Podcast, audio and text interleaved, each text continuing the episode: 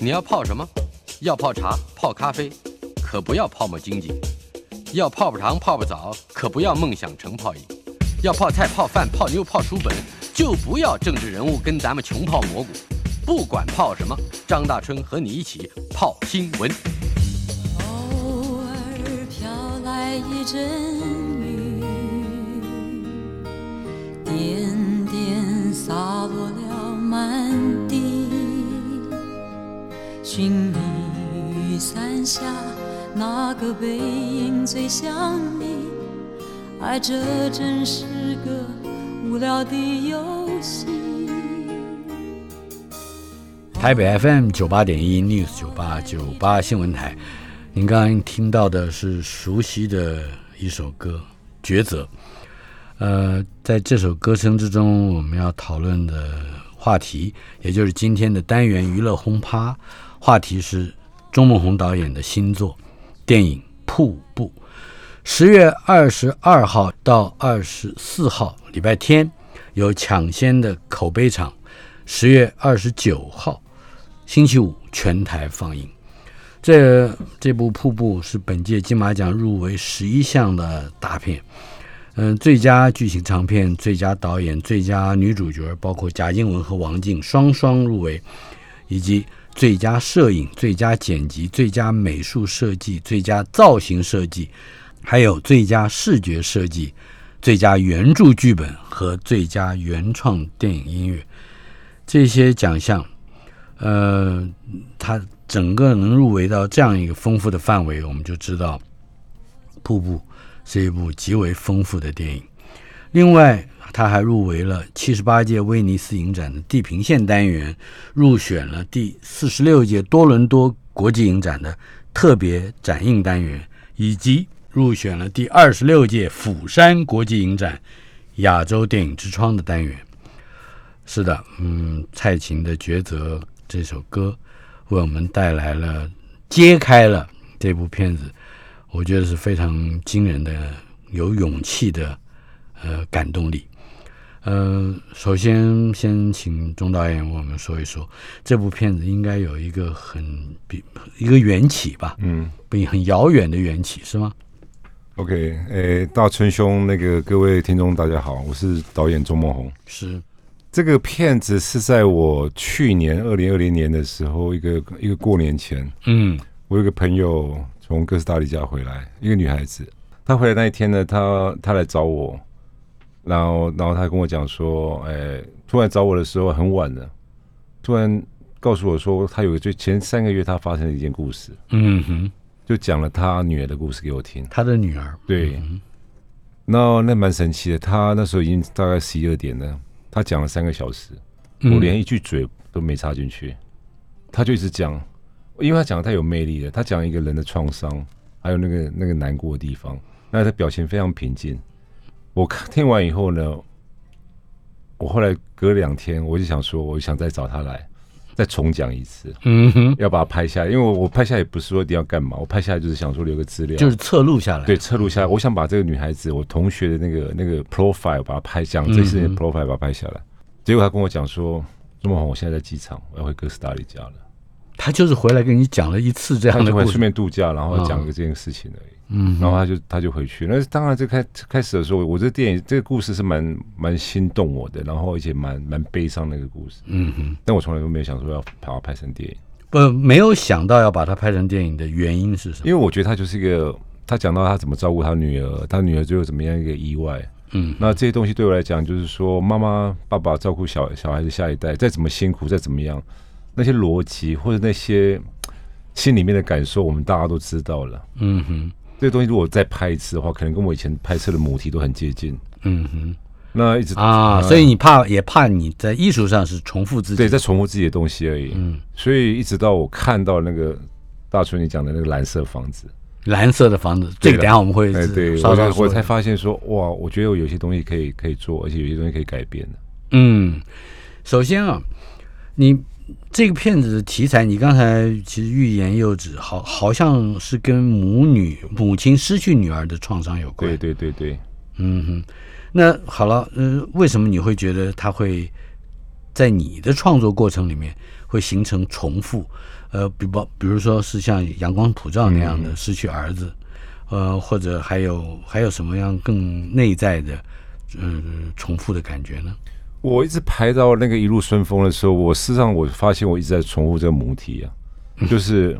家庭啊，然后两代之间的关系啊，那种没办法，那很无力感啊，那种没办法亲子之间没办法沟通啊。嗯哼，那阳光普照的时候，我觉得还好了，因为他虽然包围这个家庭，但那个家庭的关系连接有拓展出去的，是包括一些所谓的一些黑社会的啊，或是一些监狱里面帮派的东西。然后我觉得这东西还没那么。还没那么说，只是 focus 在一个亲子关系或一个家庭关系。那我从那时候我就觉得这件事情，我一定要一直要避免掉了。嗯，因为做电影的，不管是任何创作人，在重复为母题，有时候重复到还蛮无聊的。但是这部片子有一个绝对不重复的内容，就是母女，也就是两位女主角。对对对，你甚至无无法判断这里这里有没有男主角啊？虽然我们知道有很多这 supporting 的这些男演员，对，呃，而且这些男演员一个比一个嗯抢戏跟出出彩。但是先说说这两个，也就是贾静雯、王静母女这样的一个组合，是出于什么样的设计？我当初在想都要拍这两个人的时候，其实最早的原因也是因为我太太也跟我讲说，有一次说，哎，你可不可以拍一个没有告别式、没有死人、没有断手断脚的、没有暴力镜头，只是一个很单纯的吃饭、讲话，然后说事情的一个戏，嗯哼，很简单的，甚至是普遍级的。嗯哼，我说我拍这个干嘛？但是等到我听到这故事的时候，我发现我要用这对母女来做这件事情的时候，我发现问题大了，就是我在台湾要找谁？嗯，你你你你等于说你去看所有的人，然后这个这两个人要是看起来长相还很好，又看起来是好像好人家的，吃吃过吃过好东西，住过好房子的一个样子，然后又非常 well educated，就是教育也是很好的，有教养的，有教养的，这个在哪里？当然，我想台湾的演员好演员非常非常多，但是我真的不知道在哪里。嗯，我最早的就是从一大堆照片里面去海选。嗯哼，我完全没有试镜，没有，就是从一到到，我突然跳到王静跟贾静雯的时候，我说，哎，这两个看起来蛮登对的，嗯哼，很大胆的，我就是这样，跟他们碰碰一次面以后，我就决定用他们，只碰了一次面，只碰一次面，接下来就是直接拍片了。哦，那当然中间定妆的时候有哈拉一下，讲一下话，嗯我们也没有读本，也没有说排戏干嘛。的。对，呃，没有读本这件事情也蛮特别，就是你的你准备。像比如我们所熟悉，而且我想我们两个都很喜欢的张作骥，他会把他的演员弄到一个一个小区域里面，不论是一栋房子或者是一个一个街区，他会让他们在那边待半年，一起生活，彼此熟悉，甚至导演也在那个环境里面去 refine 他的剧本。嗯哼，可是你刚才说连读本都不读。我呃，这个做法，张导演这个做法，事实上，那个日本导演石之一和他们也是很很对，就是这种，他们希望把演员变成一个真实一个生活的状态。嗯哼。那我对我来讲，我这方面我觉得我是算比较理性的人。我觉得剧本完成的时候，应该电影基本上应该快完成一半了。嗯哼。剧本，因为我坦白讲，我我写剧本的时候，我对那些每一个形容词或每个对白，我是非常。非常就是等于讲究的讲究，我觉得不要有废话的。嗯，但是至少，但是常常拍完以后也才发也发现，废话一堆，还是可以，还是可以剪，对，还是可以把它剪掉。所以，我我我觉得对我来讲，剧本是非常重要。剧本完成的时候，我反而觉得说，那个人要怎么样，那是导演的问题的。是，瀑布是首次你用女性的视角来观察故事。呃，另外还有一个，恐怕也是。领先了台湾的很多导演，你把 COVID nineteen 就冠状病毒的这个传染病的疫情也放进去做背景，呃，这两个好像也就是女性和疫情都有难度的。嗯哼，在创作上如何去控制？其实，在电影的最后面有一个非常大的一个一个转折嘛，扭扭转 twist，一个 twist 一个扭转。那个扭转，如果单纯的就是一个电影的片段的话，对我来讲是不够有说服力的。嗯，因为如果两个人越来越好了，突然一个扭转又怎么样？让让故事怎么样了？这让我很没有说服力。嗯哼。但是今天放在所谓这个时代，二零二零年这个新冠肺炎这个时代的时候，我觉得新冠肺炎是人类史上最大的一个无常。嗯哼。电影在里面有讲个无常，无常，对无常，这无常里面让我会觉得说，我们人要怎么活在这无常里面？而且这无常，我相信在未来地球上会更常发生的。这个无常啊，在佛家里面有很深刻的意义，或者是很复杂的用意。嗯呃，它包括我们对面对人生的非常多不同的变化，呃，可能会受控，可能会不受控，嗯，但是我们自己都不能决定。可是你就是所提到的这个无常，恐怕更多的是人面对突如其来，嗯、无无能应对的灾难，嗯哼，而这个灾难有的时候可能全人类都要分享或共享，对对对，对有的时候的话只有你一个人，别对对对，别的人，包括亲如父女、母子、夫妻，都不见得能够互相代偿。对啊，对啊，对啊，对啊。所以在发生在小静跟跟贾静雯这个很无常的事情里面，嗯，我觉得他如果说只是说没有在这个背景，没有在新冠肺炎这背景之下，我觉得这无常是有一种在刻意要把电影结束的样子，刻意要只是说把电影做个结束。是。但如果说在这个时代背景里面，这个新冠肺炎的话，我觉得这无常真的是已经很很人类了，嗯不再只是说一个个很人性的，很人性的。呃，瀑布从电影大概开始的第一分钟到结束之前，大概不到十分钟，嗯我们才听到瀑布这个概念究竟是什么。嗯，你不可以多讲一讲你对于一方面是瀑布这个意象，嗯一方面是瀑布这个意象和所牵连到的呃这个思觉失调失失调这个病，也就是我们过去常常讲的精神分裂。嗯哼。谈谈这两个的关系。其实我喜欢的那种电影的名称都是非常简单的，就是等于说没有说很大联想的。比如我以前拍《阳光普照》啊，是，我是嗯，一路顺风也是一路顺风。那我接下来拍一部电影的名字可能叫《日日平安》，嗯哼，然后就是非常简单，听听不出来什么很大的一个学问在里面。嗯哼，那瀑布的话，是我一种很很也是我很无意中发现这件事情的，就是我一直觉得视觉失调听到那个声音，嗯那个声音到底是什么？就是说人在一个压力下，你可能没办法离开一个地方的时候，你会觉得那个地方的所产生的一些一些东西是很可怕的。嗯哼，但是如果你真的慢慢放下心来、定下心来，慢慢远离的话，搞不好你都不知道你站在一个人类最又是一个最漂亮的地方。嗯，也许你再离远一点的时候，你发现那是一个非常漂这个亮的地方太浪漫了，或者真的真的不是人类最漂亮。就是不是人类，就是一个很漂亮的地方。你永远远远看它的话，你会发现我刚刚站的地方是一个很漂亮的地方。它让，啊哈也许就像你佛家讲的，你经过了一个某种折磨，你退后了以后，你看到的东西会让你人生产生不一样的想法的。嗯，呃，在片子里面，我我我们我就我是我我是很担心我会剧透，哎所以我在尽量不剧 我在不剧透的情况之下，我们来回头呃看一下，呃，思觉这个失调的，你你做过功课吗？我相信你做。对对对，那对你而言最嗯麻烦的，或者说这个病呃到底能不能治愈，跟治愈的机会多少，和其他他者，也就是身边的亲人、爱人、朋友、夫妻的，呃有有多大的关系？好像在你的片子里面，呃，嗯医生那个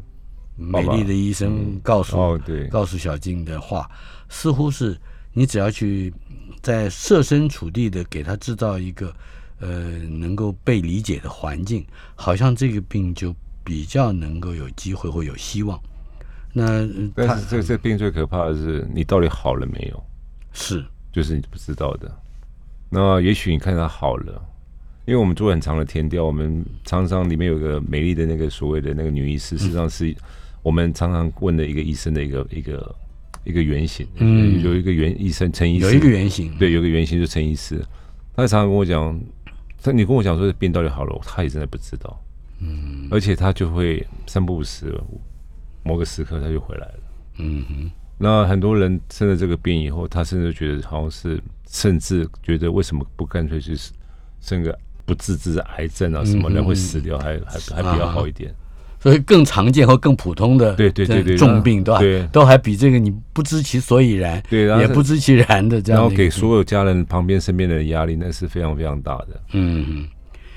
呃，刚才提到了蓝色的房子，我觉得那是一个非常有趣的拍摄的遭遇以及运气哈。嗯。首先，你曾经在呃接受媒体访问的时候提到，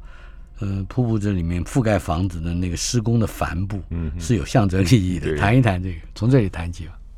那个蓝色房房子是我真的有一次我在散步的时候看到那个房子的时候，让我真的想做这个片子。啊哈，因为那个房子的意象，我曾经我们都是在住在台北，常常会看到那个东西，就是拉皮的房子，就拉皮，然后整个把它用帆布把它包起来，蓝色帆布包起来，这样嗯子，让它东西掉下来的时候不要掉到那个人行道上面。那我从来没有那么近的距离看过它。然后我那天晚上，我记得看到那蓝色房子的时候，那蓝色房子那蓝色好像在发光一样，嗯哼因为暗暗的，然后整个晚上嘛，所以整个蓝色好像在发光一样。我觉得我在想说，住在里面的会是什么样子？嗯，住呃，因为它实际上它还是一个房子，对，但呃是类似一个大厦的这个这个公寓一样。对，但是它你的窗户全部被关起来了，嗯因为你你里面在施工啊，所以你窗户一定都关起来了，跟我戴口罩的感觉是蛮接近的。嗯，我们人戴口罩那种感觉，你实际上有时候真的觉得你都快喘不过来了。但是你那个房子住在里面，那个什么样？是房子快喘不过来了吧？嗯哼，那里面的人到底是怎么在一起生活？那这些东西到底会不会让你真的有影响？是，那这影响里面改变了里面什么东西？嗯哼呃，可是好像在拍摄的过程里面，你们并没有商量好了，是吧？你把口罩戴起来，你你把你现在要拉皮了，不是你你你是怎么那个机缘很有趣，对，我觉得那个就是一个一个导演的一个判断吧，因为我当初剧本上写《蓝色房子》的时候，我们制片就是说，哎，庄导，我跟你讲哈，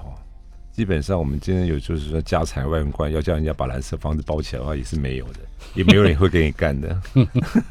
我说我知道，嗯，我已经看到那个房子了，我们现在就去把它拍下来，啊，各种角度拍下来，然后到时候小金他们进来要合的话，我们就用那个角度去合。嗯，然后包括我们拍到没多久，在电影都这些电影都还没开拍，电电影还没有开拍，但是蓝色的房子已经为你打扮好了，对，打就你的扮好了对都都为你定妆对对对，我已经定妆就已经拍了，然后包括他拆的时候也把它拍了，只是说拍完以后我们有做一些后期的东西，要把那个房子做得更完整，就这样而已。嗯哼，添加了非常多片子，所以我们这片子提名了一个叫做最佳视觉特效，最佳视觉效果，哎，视觉设计，如果看过片子的人，他说这个片哪做过什么特效？嗯哼，那因为我们这片子特效是做在你看不到的地方，嗯以为就是在那个地方，包括洪水啊，包括房子啊，包括小金他妈妈讲那个梦的时候，是。那全部都是。呃，我我还是尽量不要剧透。我我我讲一点，我我不知道我这个问题呃提的准不准啊？因为要绕着弯问。嗯呃，小静的母亲，也就是贾静雯所演的这个角色的那一场遭遇，在十五分钟左右，嗯就开开演十五分钟左右，呃，那一场大的大雨啊，嗯，呃，给我解释一下好不好？嗯，从技术方面来说一下怎么拍的。啊，其实大雄，我说实在，我是最没有技术底的人了。嗯我每次要拍大台风，我怕每次要大拍大雨的话，我都得等台风的。你不是用水车吗？对，去年呢，整个整个就是我们还没拍片之前，我就在等台风了。我甚至叫贾静雯 stand by 好，嗯，电影还没开拍，但是如果真的有台风的话，我们就是就硬上。就硬上。就当初跟我拍《阳光普照》，那个刘冠廷跟吴建和骑摩托车去杀人，那个也是台风天拍的。是台风天，对，那很不幸的，我们从等等得到等到十一月份杀青是，都没有台风，嗯哼，所以我们后来就是没办法，就只能做自己做台风了。嗯，所以我们除了那个台风以外，我们很幸运的发找到了一个所谓的那种喷射机的那个，就是那个那个旋转很强的那个那个风扇，哦。非常非常强。所以它不是水车，哎、我们不是一般的水车，没有有风以外，当然也你有水以外还要风，所以我们出动了三四台水车，哦，喷上去以后，因为它那个风吹起来的时候人都站不住的，嗯哼，所以那个还蛮像一回事的。是，那我们就搞了一个晚上，从大概六七点搞到隔天天亮。贾静雯那天真的是蛮辛苦的。嗯哼，呃，除了呃开始的这一段，还有一段呃山红，哎，三红，我们来说一说这个山红这拍法好，跟或者是它的设计。会不会剧透啊？不不会不会，我们没有讲什么，真的，我我很小心，万一你剧透我剪掉。山红的话，就是那一段是你看是没有看到山洪，因为山洪爆发的时候我们是不会拍的。我们看到了有比较远大量的水、哎。泥土，还有一点浆对，涌涌进，那你你也知道，去年我们缺水缺的很厉害。是。然后我们到处去看那个溪流，到处看的，每一个溪流真的浅到只剩下到脚脚踝而已，嗯哼，已经是没有什么水了。是，然后我们在很意外，在南头发现它有一个好像是日月潭水库的水，嗯哼，他说他们可以放水给我们拍，哦，在南头就放水给我们。他说那放的时候就跟我们讲说你们放多高，嗯，然后我要先放个十公分的，放个二十公分，放三十公分。基本上他放了以后呢，小静最后拍的那个地方呢，那个水看起来就很就很滚了，就不会很平静。刚开始水都很平静，但是差不多不到膝盖，还不到膝对。，但是已经放了会会淹会淹死人的，哦，因为它那个水水道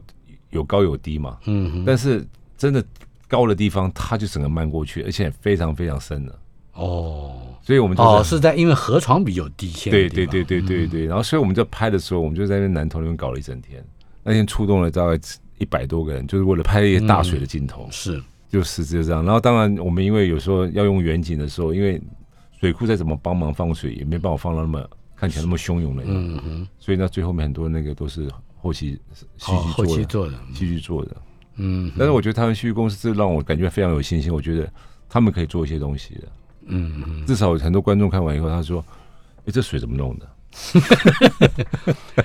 我不只是这个呃，就是一般的观众哦，我相信你自己在看的时候嗯也会有一种，因为你你不是回放的那种，对啊，对啊，对啊是，在大荧幕上看，对啊。是相当惊人的一种一种表现那。当然，那个杜笃之先生，那个我们尊敬的杜笃之先生也，他也加很多声音了。那个声音加上去以后，声音哎，那个整个感觉就是还蛮像的。是。稍后片刻，马上回来。娱乐轰趴访问的是导演钟梦宏，谈他的非常好的一部片子电影《瀑布》。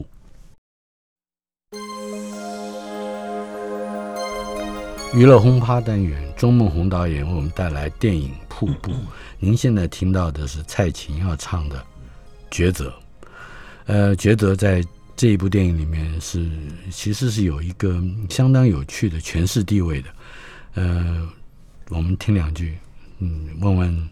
钟梦导演为什么会选上这首歌，而不是《南屏晚钟》呢？飘来一阵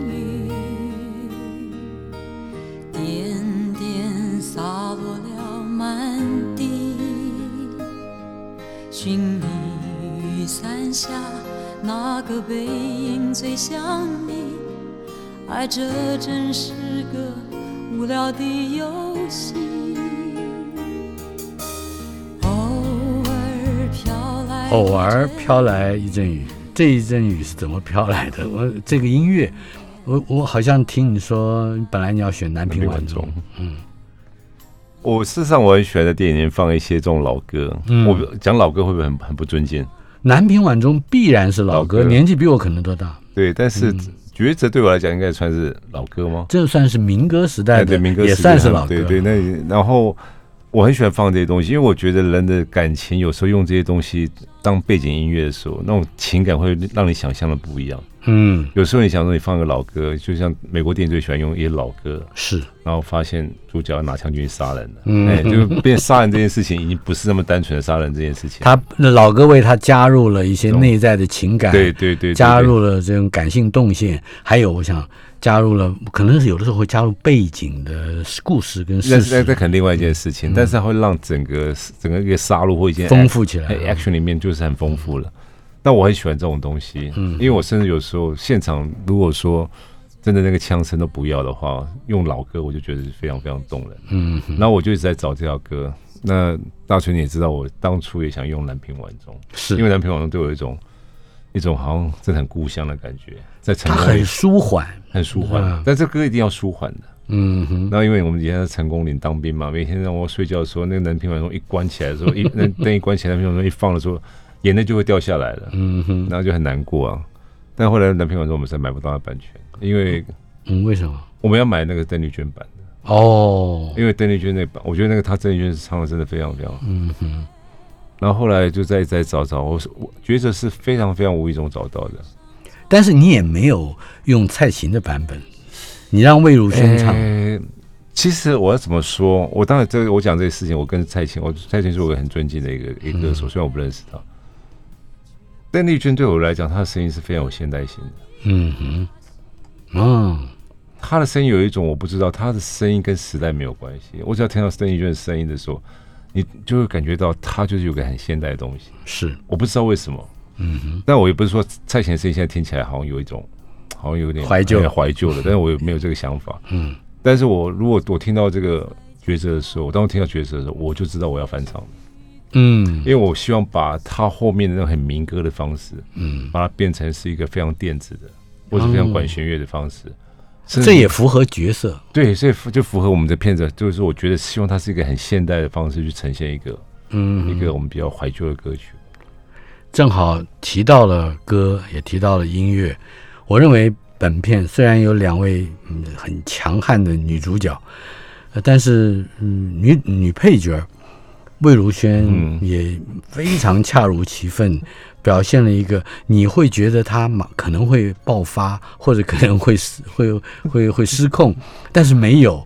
他他给你一个有点有点神秘的，而且即将在一个什么某一个角度或者某一个边缘上，提供你一些意外的这么样一个一个一个女人，谈一谈你为什么会选魏如萱？嗯，我我真的是一个基本上是非常少出去的人。而且我对台语那个国语歌曲我也不是很熟悉。当他们跟我推荐魏如萱的时候，我说魏如萱是干嘛的？我真不好意思，魏如萱，我真的开始我真不是啊，我我只要觉得说啊，他唱歌的那是中岛，你到底你土包子吗？那是非常非常有名的一个歌手。嗯哼。然后我我看到他的时候，他给我看我助理给我看的照片，就是魏如萱最后一场戏出现那个照片，那个发型，那个造型。哦。我就说哦，这个造型好，这个女孩子好，我就当面约她。让我当然约她之前，我听着她的声音，嗯嗯，而且那那那个演员，那个那场戏呢，一定要会唱歌的演员，所以我完全都没有想别，我一定要找会唱歌的人，嗯哼，找了非常多人，然后最后面看到魏如萱那个造型，谈了一次以后，而且我觉得那个笑声，嗯，魏如萱那个笑声，她在电影里面有一个笑声，我就叫魏如萱，你要用那个笑声，我就喜欢你这个笑声，嗯，就笑了，就感觉到有一种。人生失控的感觉，嗯，就还不见得是真正失控，但是你就是怕他失控。对 对对，我觉得他就很有很有一种某种程度的魅力。嗯哼，好，嗯，为什么片子里面的男生，呃，好像你刻意要压低他们对于这个女性生活或者是女性情感，嗯嗯，直接介入的这个程度？也就是说，在你的故事里面，男生是已经。闯了祸的，或者是呃即将要负担起某一个呃担子的啊担子的，呃，但是他们好像都都还还把空间留给了所有的女性。这个要从两个面向来讲了，就是说，从前有人问我过，他女儿面临到这些事情的时候，难道都没有大人可以帮忙？嗯。是很大一部一一段都很无助，对，你觉得他生活有困难，钱经济上面有困难，对，还有学业上面根本过不去，好像是这样。对，难道大人都没办法帮忙吗？但是我们常常回来这个问题，就是我们常常做填调的时候，就很多人得了这病以后，很不愿意让人家知道。嗯嗯，他是他，我相信他王静一定有舅舅，可能有外公外婆。嗯，但是我那时候当然有设定，他外公外婆住在国外，然后舅舅可能在国外做生意或什么的。嗯，他我从来就没有想到说这些这些人，他当王静会觉得这件事情我不想让他们知道，我一个人可以怎么样？刚开始他没有想承担，只是他发现他不得不承担的时候，嗯，然后在往剧透路上走了。没关系，他目前还好，我在把关中。对，然后还有一个就是我发现这个两两个母女的事情，我在剧本上面。光写他们两个事情都写不完，如果我还要加上一些女孩、男孩子进来掺一脚、凑一脚干嘛的话，嗯嗯，我觉得这片子绝对是两个半小时，因为我当初剪完就三个小时。哦，因为我觉得三个小时，而且我要在不剪场的方向、不剪掉他们很多戏的方向，我要维持到一定要两个小时左右，所以当初我就没有想到说我要让我只是我有一件就是爸爸，嗯，爸爸很早就出来了，但是发现爸爸没办法帮什么忙，嗯哼。父亲这个角色，嗯，我在我在注意到李李仁在其中的一个场景里面，嗯，也就是女儿掉头离开，嗯，那个阳光灿烂的公园的那一场，也就是你差不多也接近最后面一段，他有一个表表情，远远的看着女儿越走越远，非常动人。这个父亲看起来天底下只要是犯过错或者是不小心呃让家人失望过的父亲，大概都有那样的表情。对那个那个表情是怎么讲？包括我们提到那个杜笃如先生，他说的，他每次看到那场戏的时候，他就受不了了，因为没有一个做爸爸的人可以面对女儿讲这些话的。是，哎呀，我们还还可以说另外一件事情，那场戏还蛮特别的。嗯，怎么说？那场戏我们就只有拍王晶的背景而已，是背背影而已。嗯哼，但原来的剧本里面是拍他正面一直走，一直走，一直走，然后一直哭。嗯哼，那那场戏王静走的时候，我们看到背影，但是他泪流到快不行了。啊哈，他可能会一直期待我去拍他正面，没有。但是我觉得后来我就是想留下那个背影，那个背影是爸爸的视角看到这个背影慢慢的离开你的世界的，嗯，不是观众的视角去看是这个男这个女孩子多难过。这是很了不起的一个选择，也这也是我我讲这需要勇气，因为嗯，落在任何一个寻常的导演手上，大概都希望观众能够透过一个客观的角度，至少能够直接看到那个动人的女孩子如何的这个伤心的伤心。但是你选择的是父亲的视角，对啊，嗯。可能因为我当父亲吧，我觉得这个东西对我来讲，真的这个背影真的让我觉得非常非常很难很难很难忘怀吧。每一个在看过了瀑布之后呢，尤其是媒体人，都会想要问，呃，贾静雯和王静之中，你怎么选择？嗯，你会选择哪一方如果说他们两个要，他我们知道他们都报报了最佳女主主角哈啊，都得都入围了，你你你会觉得哪一位希望比较大？这个我坦白讲，这个在前几天在入围公布的时候，我就已经非常两难。嗯哼，我那天因为入围公布那一天，隔天就是有个媒体场，嗯哼，而且他来了非常多人，而且他贾静雯跟王晶第一次看这个电影，是，所以我那时候想说，万一只有一个人入围，然后怎么办？嗯哼，幸亏两个人都入哎对围，就那我觉得两个人都入围，就表示两个人都得奖了。哎，但是那个一个人入围的话，我怎么面对另外一个人？嗯哼，那现在大家常会问我说，那两个人入围的话，那你希望谁得奖？这 个我真的没办法，因为我昨天希望我昨天跟大春你们有听到我，王静真的是我感觉到老天爷赏识我的一个非常好的礼物。是，因为一个女孩子给你演的那么好，那么贾静雯是因为她的过去的经历放在她心里面，然后在这个电影里面爆发开来，我觉得那个也是非常非常难得的东西。嗯但我觉得有时候你就叫我选一个，真要我硬选的话，我想我那天应该会不去颁奖典礼才对。我没有面对，我是觉得、是，呃，两位都是可遇而不可求的好演员，而且特别的是在《瀑布》这个题材里面都有惊人的表现。我认为，如果嗯两位都没有得奖的话，感觉评审有点失职了。这 可以这样讲吗？不能这样说，这个有时候是那个会噩梦成真的。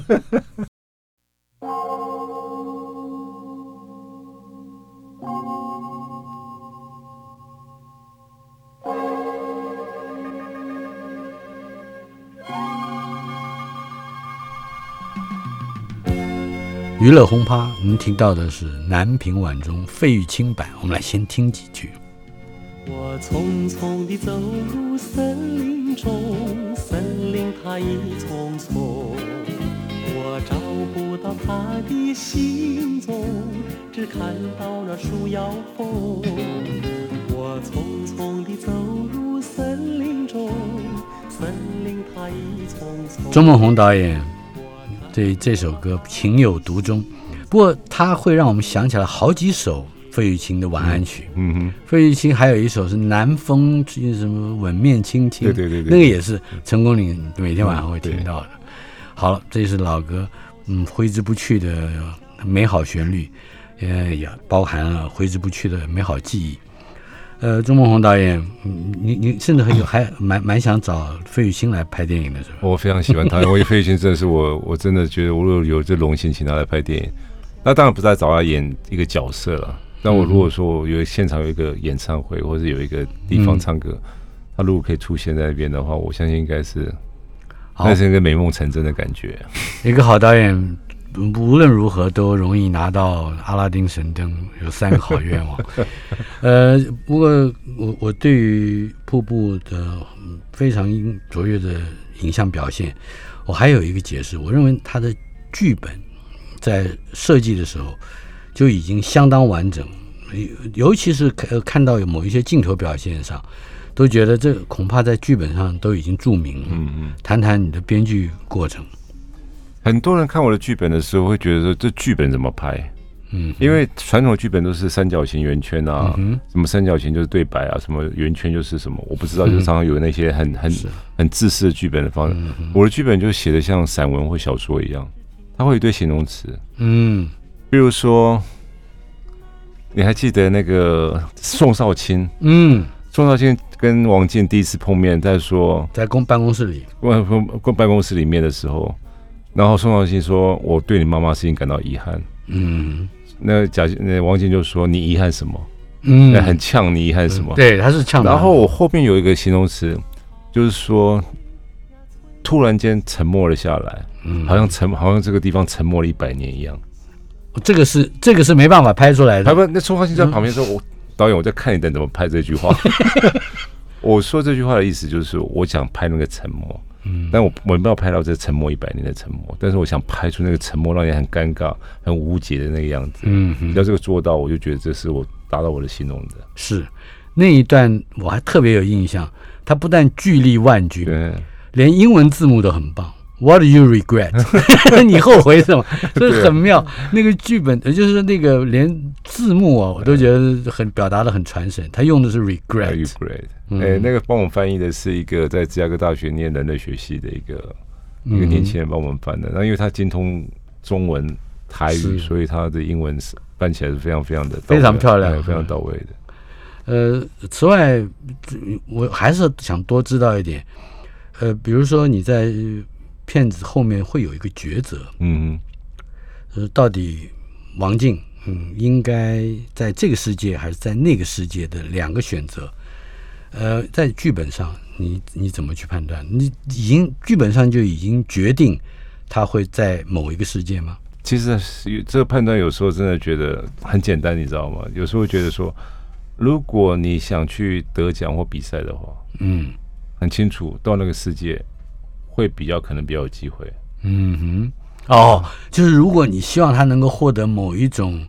呃，不管是阅读阶层，哎或者对是呃美学品味的人，对对对，你就哎，那你就选择那个。因为美学这种东西，有品味的人对那个世界的一种 ending 会讲会比较暧昧，会比较无解。嗯人生有时候对一些比较有品味的人，无解是一个很很有魅力的东西。嗯，能够非常忠实的表现出佛家所谓的无常什么什么的。但是如果说是另外一个世界的话呢，嗯哼，可能就是说，就我太太也跟我讲过一件事情，很多人跟我讲，一百个人跟我讲，如果真的王静到另外一个世界的话，不是在这个世界的话，嗯我绝对会跟你翻脸的。嗯 但是我后来发现，我我不用等他们翻脸，我就觉得，如果我的电影如果没有办法给这些人一个希望，身处在这个时代里面，这些人希望的话，嗯，那我到底做这件电影来做什么？是要摧毁一件一个一个既定的价值吗？是我们不能再继续说下去。对，嗯。不过呃，在各种抉择上，我相信还有在剧本的呃这个控制可控制的范围之内，嗯还应该有一些更让年轻的，包括嗯现在十七八、十八九岁从事电影的这个不管电影的爱好者，但是准备入行的年轻人，你会希望或者说你会怎么去告诉他们如何去经营一个比较不不俗的或者不俗烂的故事？其实很早的时候，我们都看那个法国新电影嘛，法国新新浪潮啊，是就因为楚夫他以前讲过一句话：没有烂剧本，没有烂烂故事，只有烂导演跟不认真的导演而已。嗯哼，我觉得任何故事，任何一个小东西都可以拍成一个很伟大的东西，只是说你要用一个不落俗套的方式的观点去看它，嗯哼，然后去制作它。当然，最重要的东西就是剧本。嗯哼，你如果剧本没有弄好的话，我以前常常觉得，我剧本只要弄百分之五十，我就可以拍片了。啊，我其实在现场，我就可以发挥了我的才华或什么。那后来发现，你的才华就是你没有剧本弄完的，你根本没有才华可言。呃这个也有趣。呃，我知道的，像在电影电影世界里面、或电影史上最著名的编剧家就是 Hitchcock，Hitchcock，他自己是编剧，他也自己是导演，对他甚至几几乎每部片子他自己都要出来嘎一脚。对对对对，呃，很多时候他的剧本呃完成之后，他就等于已经拍完。他在片场他是打瞌睡的，对啊，很无聊的啊、嗯，很无聊的。对啊，你也是这样吗？我不会，我因为我我我现场还当摄影师啊。比如说我们华人导演里面很尊敬的王家卫导演，他的他的剧本是嗯，可能大春兄你也知道，他剧本可能没有剧本的，呃，这个谣言我概念可能是很概念的。不，呃有一天啊，他为了要打破这个谣言，他把我弄到他的办公室里面。本来我们两个在开会，后来他说：“我一定要给你看个东西。”大家都说我没有剧本，他就搬了个梯子，上了一个至少有三到四公尺的高的墙，拿下来一盒又一盒的鞋盒子，是放放鞋的盒子。鞋盒子打开，全部是 A 四的列印纸，呃，但是上面都是他手写的稿子，影印的稿子。我仔细的看了，那个真的是剧本，而且每一个剧本差不多就是一双鞋到两双鞋的厚度，因为它字很大嘛。嗯，但是究竟这些本子有没有在现场就拍摄现场用过？坦白讲，我嗯不知道。对他可能有一些想法吧，嗯，但是他不是说像 Hitchcock 或是 David Fincher 他们那种很精准，就是我到现场的时候，我就是按表操课了。嗯，按表操课这件事情，有些人可以按表操课，有些没办法按表操课。你的按表操课状况如何？我按表操课的比例算蛮高的，嗯。因为我一天，比如说我拍两页或三页，啊哈，哎，我就会很清楚的，而且这对白呢，就是他们常常讲我说，你连为什么你连那个语助词都不能改？嗯哼，我不是不能改，是因为我已经把它修到就是要用这语助词，因为我知道你要讲出来语气是这样的，你修到这个语助词的时候，那语气就变不一样。嗯。而且常常就是说，演员常常会用自己放在来讲话，那你在跳镜头的时候，你就很难剪哦。嗯哼，你这边镜这边镜会讲这样，那边镜会剪这样，我怎么剪就没办法了。所以无论如何，剧本本身的精准度也维持了你在电影片场的纪律了，或者是一个一个效率了。对对对对对，我也没什么纪律的，我就我 我只觉得说这个东西是非常重要，因为我不是说我只是随便糊弄写写，照你的方式来念，不行这样子。还有两个问题，第一个问题是大的问题，就是你对于耳后，尤其是疫情仍然还在的情况之下，在台湾继续拍我们在所熟悉的所谓国片，不管它是不是某个类型的，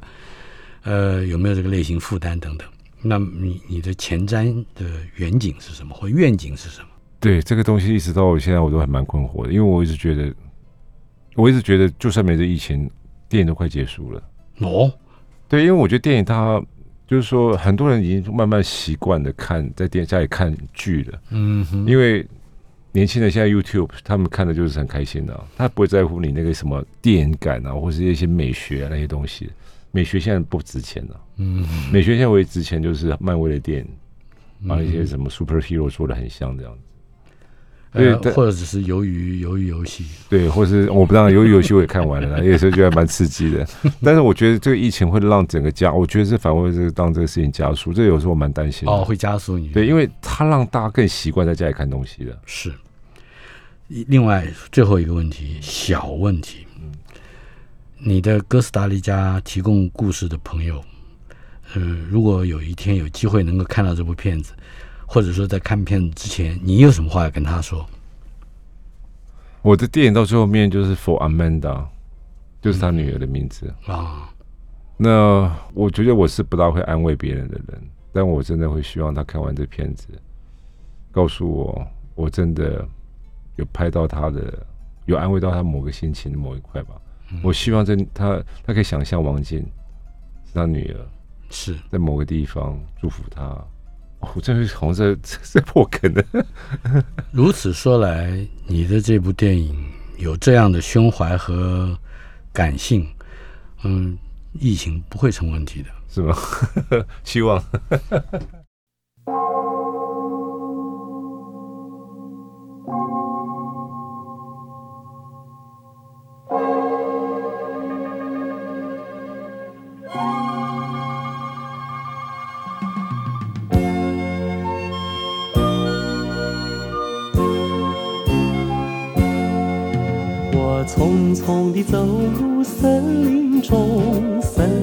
森林它已匆匆，我找不到它的行踪，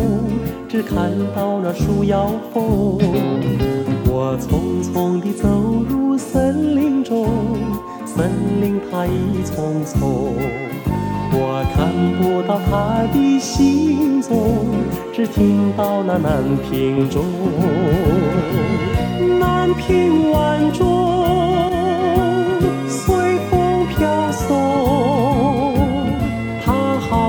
是敲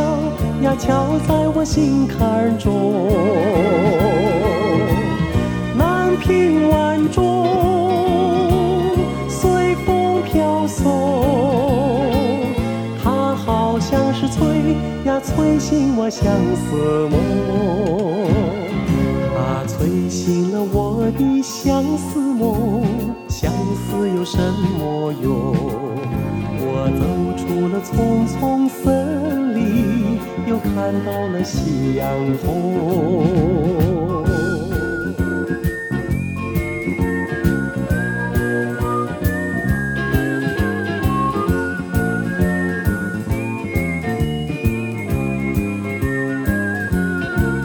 我匆匆地走入森林中，森林它已匆匆，我找到他的行踪，只看到那树摇风。我匆匆地走入森林中，森林它一丛丛，我看不到他的行踪，只听到那南屏钟。南屏晚钟